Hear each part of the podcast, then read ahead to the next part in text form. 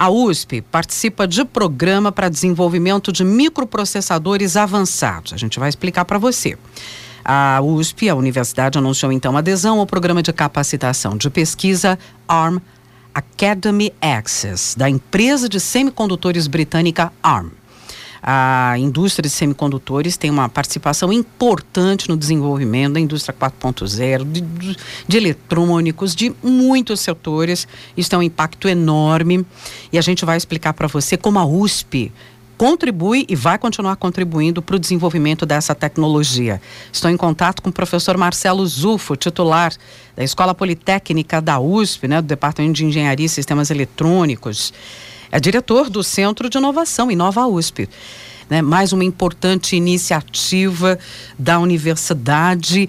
E eu começo lhe perguntando, acompanhei o seminário que inclusive tratou desse tema, professor, e ouvi muito que dificuldades geram e geraram, né, neste caso, novas oportunidades. Então, queria que o senhor fizesse um, uma introdução explicando um pouco como né, o rompimento da cadeia é, de semicondutores, enfim, como é que isso acabou impactando em função da pandemia e da guerra no mundo todo, né? E no Brasil não foi diferente. Bem, eu acho que a gente são vários termos, né? Rompimento de cadeia, semicondutores e microprocessadores. Então, acho que é importante a gente explicar um pouco para o ouvinte a situação, né? Bem, primeiro nós temos os semicondutores. Os semicondutores é um tipo de material encontrado na natureza que, como o próprio nome diz, conduz ou não conduz. O fato dele conduzir ou não conduzir, ele cria uma situação binária, zero ou um. A matéria-prima básica para toda essa revolução digital 0 e 1 um, hum. é o semicondutor. Né? Na sequência, é, nas últimas duas décadas, por uma decisão de política industrial atrelada à globalização, houve uma concentração muito grande da tecnologia de beneficiamento e construção de chips com semicondutores na Ásia, principalmente na China. E ao longo da pandemia, essas duas nações, os Estados Unidos e a China, entraram num processo de forte disputa comercial. Bem, os semicondutores, eles são a base de toda a sociedade moderna. Nós temos estimativas que mostram uhum. que 50% do PIB mundial, de tudo que nós temos em termos de atividade econômica, é baseado em semicondutores. Nossa! e, e vai aumentar para 80% em uma década. E em três décadas, 100% da humanidade vai depender, a não ser que surja uma outra tecnologia, dos semicondutores. Né? E aí nessa história, o, com semicondutor a gente consegue fazer a chavinha, uma chave binária, 0, 1. Um, né?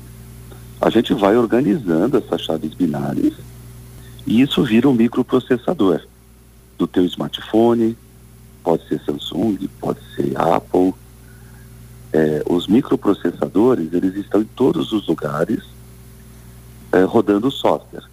Para você ter uma ideia, Roxane, hum. num microprocessador moderno, nós temos em torno de 10 bilhões, 10 bilhões de chavinhas semicondutoras.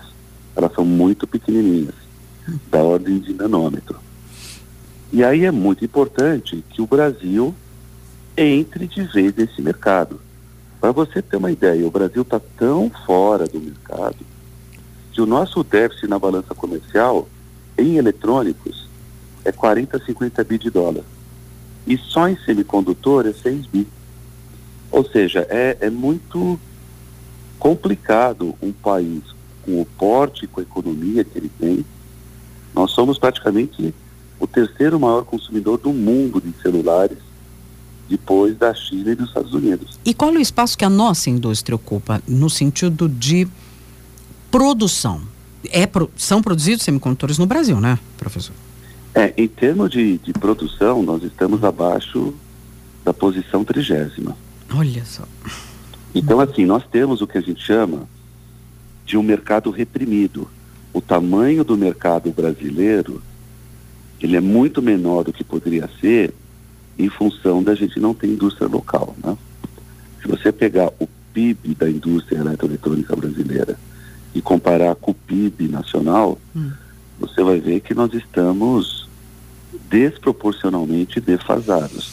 O que no final do dia traz impacto na qualidade de vida da população. Sem dúvida, sem dúvida. Agora, professor Zufo, é, essa, esse trabalho, então, é, fazer parte é, dessa cadeia, dessa rede, permitirá que a USP projete, aí minha pergunta, integralmente esses microprocessadores de alto desempenho? Explica para gente como foi possível né, essa, essa, essa parceria, esse trabalho e, e o que, que a USP vai poder oferecer? Então, o setor de atividade econômica de semicondutores, ele é considerado uma área chamada Deep Tech, uhum. tecnologia profunda. Uhum. Bem, foi assim em todos os lugares do mundo. As nações que conseguiram estruturar os seus arranjos produtivos, as suas cadeias produtivas, as suas revoluções industriais, a tecnologia começou na universidade. Foi assim com a internet, foi assim na década de 70 com as grandes empresas americanas de microprocessadores, a Intel, a Motorola, hum. a National. Elas começaram projetando os seus microprocessadores nas faculdades. É a mesma coisa com a parceria com a ARM. A ARM, ela começou em laboratórios de Cambridge. Uhum. É uma universidade é, muito relevante, como é a USP no Brasil, na Inglaterra, no Reino Unido. Então é muito importante é, quando a gente fala de tecnologia profunda, não tem jeito, Roxane. Todas as evidências em todos os lugares do mundo começam na universidade. Por exemplo, a vacina de Covid começou em Oxford. O microprocessador começou em Cambridge. Então, é muito importante uhum. uma ação afirmativa, propositiva, visando o bem-estar da população, que os cientistas da universidade se unam em torno dessas questões. E, professor, é, só para explicar para o ouvinte, então, essa tecnologia que será projetada, desenvolvida, não sei se vai chegar, espero que a fase de produção, enfim, é, vão poder ser utilizados em equipamentos de tudo que a gente já vem tratando aqui, né? Internet das coisas, 5G, 5G inteligência IA, artificial. Inteligência artificial. Ah. A grande pegada é o Brasil e é o foco do nosso centro, né? Uhum. Nós estamos estruturando esse centro. O primeiro passo é se aliar às grandes cadeias internacionais. Nós estamos com foco em projeto, mas estamos numa segunda fase visando o beneficiamento de semicondutores no Brasil. Não vamos se esquecer que há 50 anos atrás, professores da Escola Politécnica da USP conseguiram projetar e fabricar um chip do zero. Então nós temos esse know-how no Brasil. Agora, nós precisamos sim pegar esse know-how e fazer uma inserção em cadeia econômica. E essa inserção se dá através do projeto de chips avançados, em que nós temos plena capacidade. Eu estava vendo os números outro dia, o programa de pós-graduação da engenharia elétrica da Poli, ele formou nos últimos anos 3.500 mestres e, doutores. 3.500. Nossa. Isso, Roxane, é uma pequena Coreia. Uhum. Ou seja, nós temos esses especialistas, eles precisam apenas se aglutinar em torno de grandes causas que vão alavancar o desenvolvimento no país. É isso mesmo. Bom, se eu entendi, né, para explicar para o ouvinte, então o Brasil, a universidade com a contribuição que a USP vai dar, o, ele vai ingressar num, num seleto, né, nós vamos ingressar num, num seleto grupo dos países que conseguem, então, projetar esse tipo de semicondutor, né? É, projetar inteiramente, é isso? Sim, os países que têm o domínio dessa tecnologia acabam tendo o domínio de toda a cadeia. Uhum. Por uma questão muito simples, Roxane. Os microprocessadores, eles são semicondutores complexos de se fabricar, mas eles têm um poder especial a gente coloca software dentro deles. Então, o fato do microprocessador executar programas, aí a gente dá enormes exemplos. O teu computador, o teu tablet, o teu celular, hoje um relógio de pulso digital, o painel eletrônico do carro. Para você ter uma ideia, um veículo tem mais de 200 microprocessadores. Hoje a gente está botando microprocessador até no farol, no para-brisa, no farol, na trava da porta, no painel eletrônico, uhum. no, no ajuste do banco, nas lanternas traseiras. E o microprocessador, ele tem essa, essa situação de a gente ter que fazer software para ele. E o grande, a grande pegada do software, Roxane, é que gera muito emprego. A gente acha que, uma estimativa que é o grupo de inteligência da USP que levou a essa iniciativa pensou, é que nós podemos gerar milhares ou milhões de empregos a partir dessa iniciativa. Está muita gente fazendo software. É, muita gente. E aí o próximo passo, se unir à indústria, que é uma coisa que a universidade também faz, quer dizer, famoso tripé, né, professores? É, governo ajudando, universidade produzindo, indústria se aliando à indústria para então colocar isso na prática, em prática. É isso. Agora é aguardar a formação do centro. O próximo passo é isso, né? Vocês começam a se organizar para formar esse centro de pesquisa.